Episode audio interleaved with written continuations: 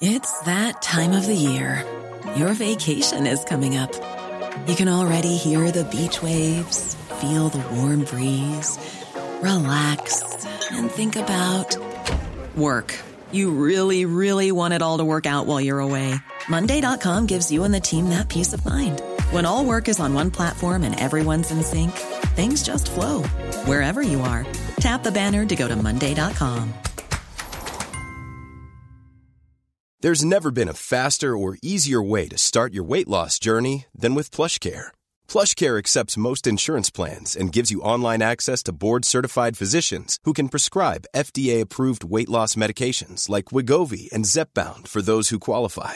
Take charge of your health and speak with a board-certified physician about a weight loss plan that's right for you. Get started today at plushcare.com slash weight loss. That's plushcare.com slash weight loss.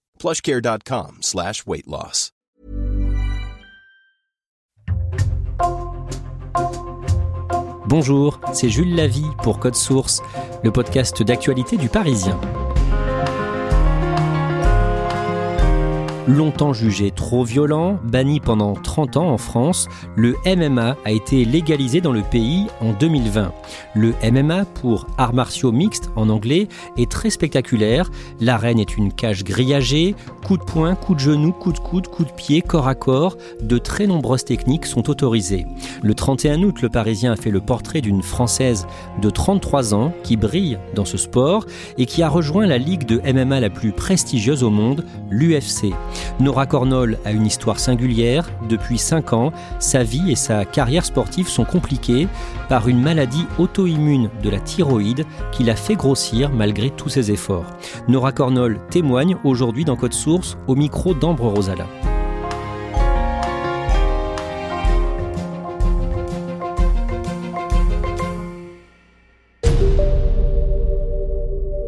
Le 2 septembre 2023, Nora Cornol, 33 ans, arrive à l'Accor Arena à Paris. Elle est très stressée parce qu'elle s'apprête à faire son premier combat pour l'UFC, l'Ultimate Fighting Championship, la plus grosse et la plus prestigieuse ligue de MMA au monde. Elle se prépare à affronter une combattante panaméenne plus expérimentée qu'elle et qui a 13 victoires à son actif. Au fil des heures, les 15 000 spectateurs s'installent dans la salle. 11 combats sont prévus pendant la soirée, qui commence un peu après 18h. Ça commence un peu en retard et euh, l'attente. Il y a le premier combat que nous on peut voir à la télé euh, depuis le vestiaire, on tâte l'ambiance, on voit comment ça se passe. Et on sait que le moment approche. Et là, il n'y a plus de possibilité de retour en arrière. On est là, c'est soit on est prête maintenant, soit on ne l'est jamais. J'entre dans la cage et je me dis c'est bon, on y est.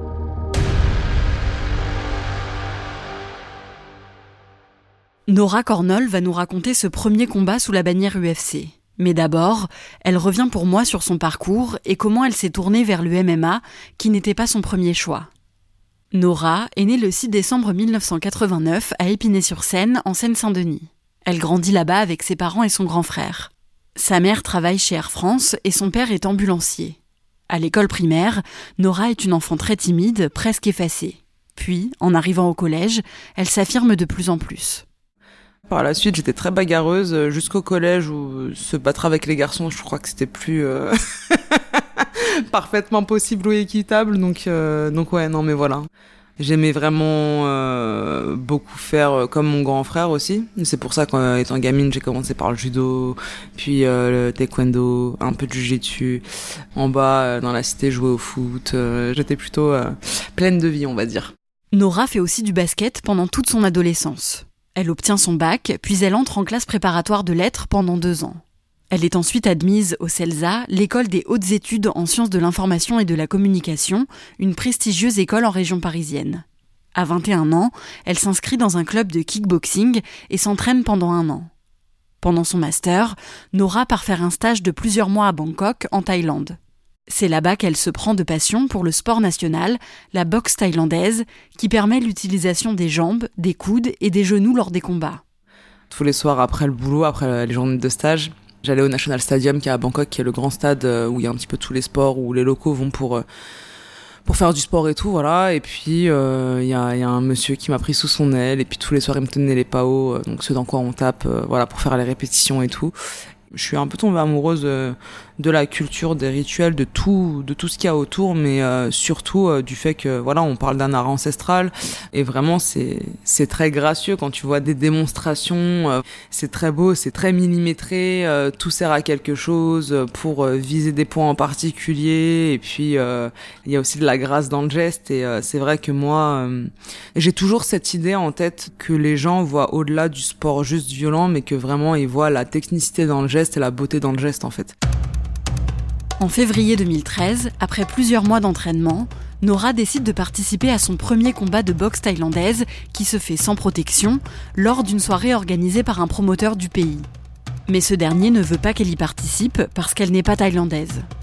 Il a essayé de me retirer de l'événement au dernier moment et puis finalement euh, donc ce coach de l'époque euh, Thaï euh, a bah, poussé sa petite gueulante normale quoi et puis du coup on se retrouve à me dire ouais bon bah finalement on a une adversaire euh, mais euh, voilà regarde c'est elle euh, elle fait au moins 10 kilos de plus que toi on devrait pas tu devrais pas y aller bon voilà tout pour me dissuader et non non moi je m'en fous je vais aller et puis euh, voilà, on monte, on monte sur le ring, elle passe la première et je suis derrière elle et je me dis mais qu'est-ce que je suis en train de faire? Mais à la fois c'était tellement galvanisant parce que euh, il y avait en plus des, Français dans le public, euh, donc c'était vraiment cool d'entendre son nom scandé par des gens qu'on ne connaît pas mais qui sont là pour t'encourager quand même premier round, elle met un bon, un bon low kick. je sens la différence et de poids et de puissance. je tombe, mais je, je me démonte pas, hein, je me relève et puis euh, c'est moi qui la mets euh, donc euh, TKO à la deuxième reprise. Donc c'était vraiment incroyable. Nora rentre en France quelques temps après ce combat. Elle a 24 ans, elle poursuit ses études en dernière année de master et elle s'inscrit dans un club de boxe thaïlandaise à Puto près de Paris. Et elle espère pouvoir un jour vivre de son sport. Souvent on dit que c'est trop tard pour euh, devenir pro dans un sport. Euh, voilà, t'as passé un petit peu euh, le cap des 16-17, c'est plus possible de, trop s'orienter. Sauf que bon bah, je voyais, non pas que j'étais douée, par contre justement je suis travailleuse en fait et c'est vraiment je tente et je vais au bout de mon truc parce que c'est, je suis dans la vie, je suis comme ça, je suis jusqu'au boutiste en fait. À force d'entraînement, Nora progresse rapidement et gagne plusieurs combats. Elle devient boxeuse professionnelle en 2016 et cette même année, elle est sacrée championne de France. Pour rester au niveau, elle fait très attention à ce qu'elle mange, mais malgré ça, elle commence à prendre beaucoup de poids. Et petit à petit, d'autres symptômes apparaissent.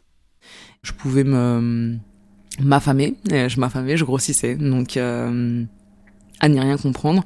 Dire une prise de 20 kilos, euh, des douleurs inexpliquées, euh, perte de cheveux, j'avais des douleurs dans les os que je comprenais pas.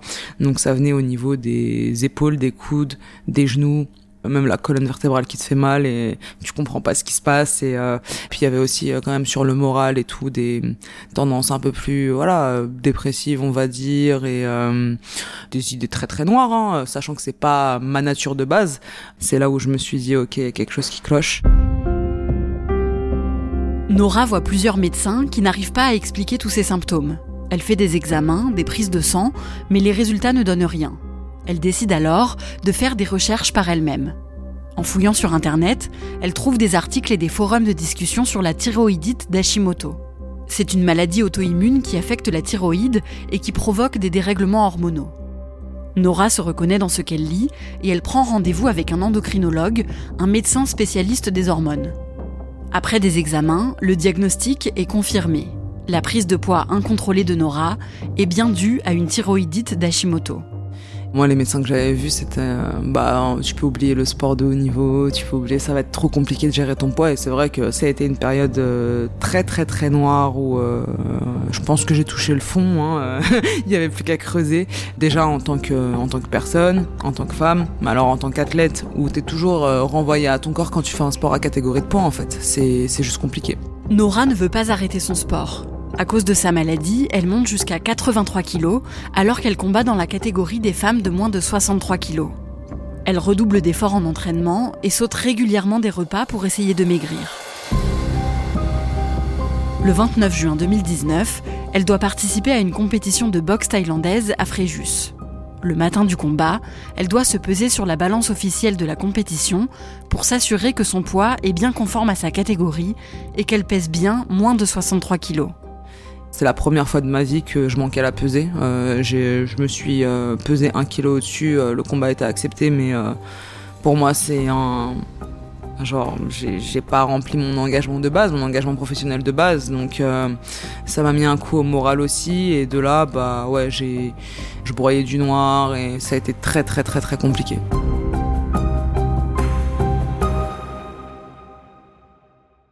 Après ce combat, démoralisée, Nora décide de faire une pause. Elle quitte son club et arrête la boxe thaïlandaise. Et c'est très compliqué à vivre pour elle. Mais elle profite de son nouveau temps libre pour lire tout ce qu'elle peut sur sa maladie et essayer de mieux vivre avec. Au début de l'année 2021, après presque deux ans de pause, un ami de Nora lui propose d'essayer le MMA, un sport de combat qui combine différentes disciplines comme la boxe, la lutte ou le kickboxing. Je me suis dit, allez, essayons. C'était l'un des seuls clubs ouverts euh, durant la période de, couvre-feu. Euh, donc voilà, on, essaie de passer au travers du filet pour aller s'entraîner. Être dans quelque chose de nouveau et apprendre ces choses-là, ça m'a vraiment, vraiment euh, fait du bien. bah pareil, ça m'a remis en enfance. voilà, c'est t'es stimulé, t'apprends des nouvelles choses, tu kiffes. Au niveau de la perte de poids, par contre, s'il n'y avait pas de mieux, c'était vraiment compliqué, c'était la galère.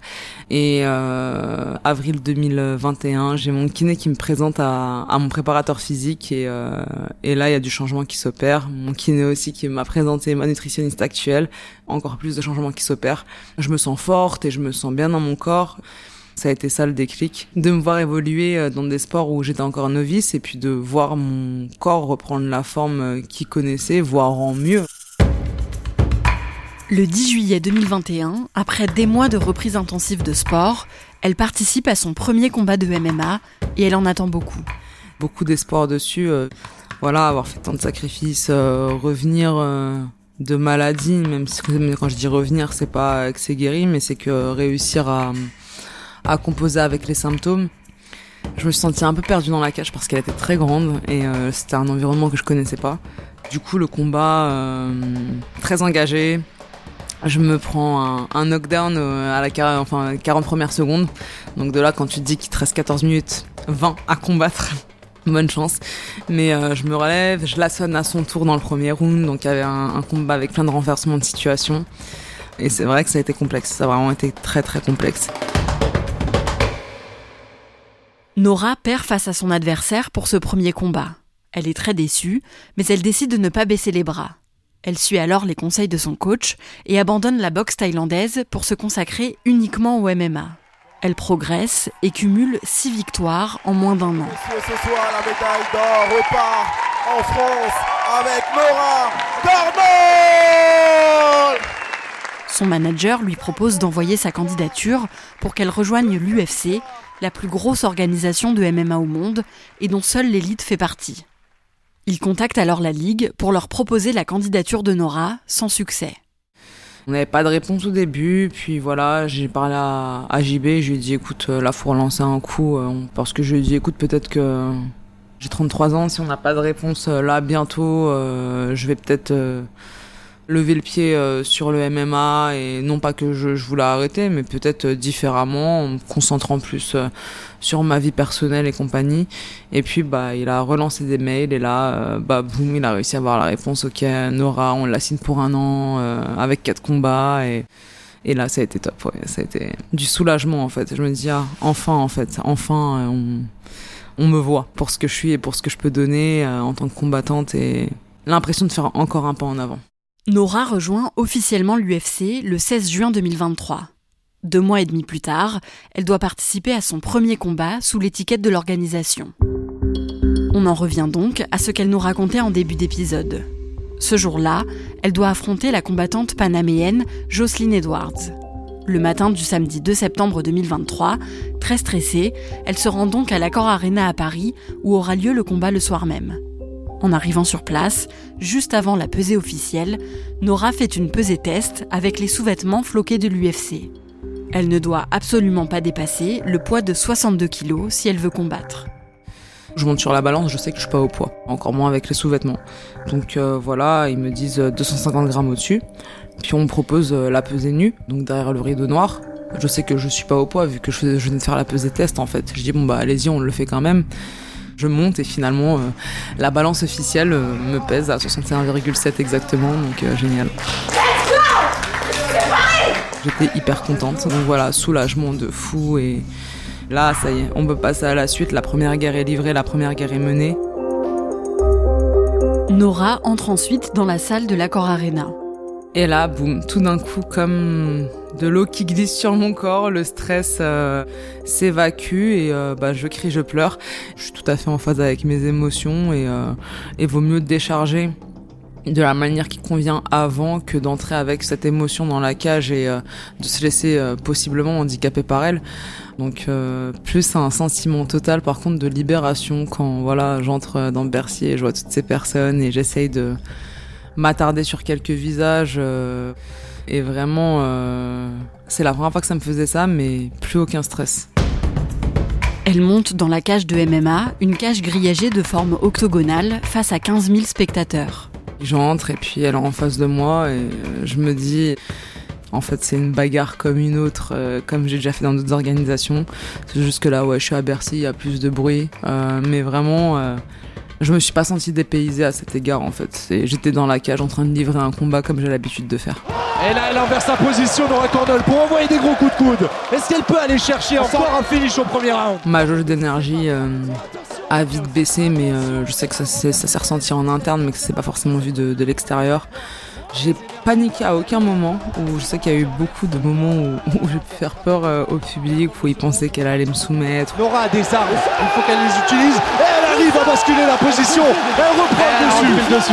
J'ai pu faire euh, mon travail jusqu'au bout. Euh, deuxième reprise, ça se passe un peu de la même manière, mais c'est surtout la troisième reprise qui m'a marqué, où là je me dis, ah ouais, c'est la dernière, enfin, je suis vraiment au bout de moi-même en fait. Et puis bah au bout de 20 secondes, elle me met le seul euh, coup qui va me faire du dommage. Elle va me taper près de l'œil en fait. Là je la vois triple. Pendant tout le troisième round, je vois trois Jocelyne. Donc je ne sais pas où euh, je tape. Elle a été intense cette troisième reprise et je devais tout donner en fait. Pour moi c'était inenvisageable euh, la défaite. Au moment de la décision, je me dis, j'ai tout donné. Je pouvais pas donner plus de toute façon, quelle que soit l'issue de ce combat. J'avais vraiment fait mon spectacle. Je pense que j'ai donné des grosses sensations au public français et, euh, et pour tout ça, l'expérience a été déjà incroyable.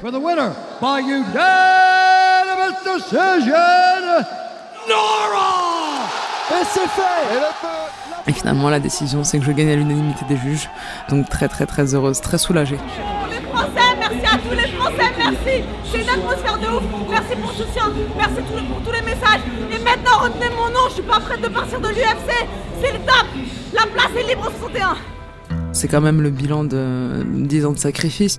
C'est des heures, des années d'entraînement, de, de sueur, de pleurs, de sang. Euh, de combat à apprivoiser mon corps et euh, en étant euh, femme et avec l'étiquette plus ou moins euh, malade, même si j'aime pas m'appeler comme ça, voilà, j'ai des pathologies. Et aujourd'hui, c'est composer avec et faire au mieux avec. Et l'objectif, c'est de continuer dans ce sens et faire même des combats plus courts maintenant, peut-être encore plus courts et plus plus impactant euh, pour faire le spectacle juste qu'il faut et me préserver et monter très rapidement dans le classement.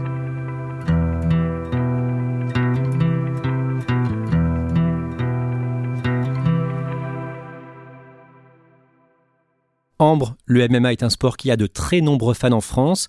La soirée du 2 septembre où Noura Cornol a combattu a été retransmise en direct sur RMC Sport 2, puis RMC Découverte, une chaîne grand public. À chacune de ces soirées d'ailleurs, RMC rassemble entre 300 000 et 400 000 spectateurs. Est-ce que Nora Cornol arrive aujourd'hui à vivre de sa passion? Non, pas encore malheureusement. Elle consacre euh, tout son temps au MMA, mais pour l'instant, elle n'arrive pas à en vivre. Et elle espère qu'en performant et en gagnant en visibilité, elle arrivera un jour à gagner sa vie grâce à son sport. Est-ce que Nora Cornol sait quel va être euh, son prochain combat maintenant? Non, elle ne sait pas encore. Normalement, il devrait avoir lieu à la fin de l'année. En tout cas, elle m'a dit qu'elle aimerait bien que pour ce combat ou euh, l'un de ses prochains combats, ce soit contre Jacqueline Cavalcanti, qui est la combattante portugaise qu'il avait battue lors de son tout premier match de MMA et qu'elle puisse enfin prendre sa revanche. Dernière question, Ambre, comment est-ce qu'elle va maintenant au niveau de sa maladie? Alors elle n'est pas encore guérie, c'est toujours un peu compliqué pour elle euh, d'arriver à gérer son poids, mais pour l'instant elle y arrive et elle cherche euh, activement un médecin spécialisé qui saurait euh, comprendre les spécificités de sa situation en tant qu'athlète de haut niveau dans un sport à catégorie de poids pour qu'il puisse l'aider. Merci Ambre Rosala et merci à Samuel Goto pour son aide. Cet épisode de Code Source a été produit par Thibault Lambert et Barbara Gouy. Réalisation Pierre Chaffanjon. Code Source est le podcast quotidien d'actualité du Parisien. Nous publions un nouvel épisode chaque soir de la semaine. N'oubliez pas de vous abonner sur votre application audio préférée pour nous retrouver facilement. Vous pouvez nous écrire pour nous faire des retours ou nous proposer des sujets. Code Source at leparisien.fr. Et puis si vous aimez Code Source, n'hésitez pas à aller écouter le podcast Fait divers du Parisien, Crime Story, une nouvelle affaire criminelle chaque samedi.